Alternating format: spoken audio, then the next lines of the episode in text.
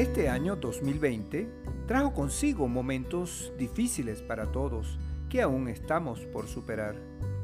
Que la conmemoración del nacimiento de nuestro niño Jesús sirva para inspirarnos a renovarnos en nuestras promesas personales, para ser mejores individuos, más humanos, más empáticos, más solidarios y menos egoístas, recordando que nuestro planeta siempre dará una vuelta al sol y en cuestión de segundos nuestra vida, esa que pensamos tener, puede cambiar, dejando de lado todo aquello por lo que un día soñamos, trabajamos y logramos.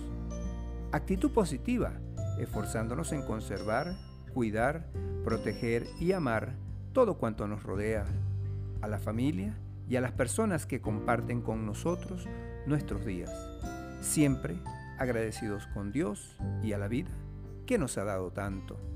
Feliz Navidad para ti también.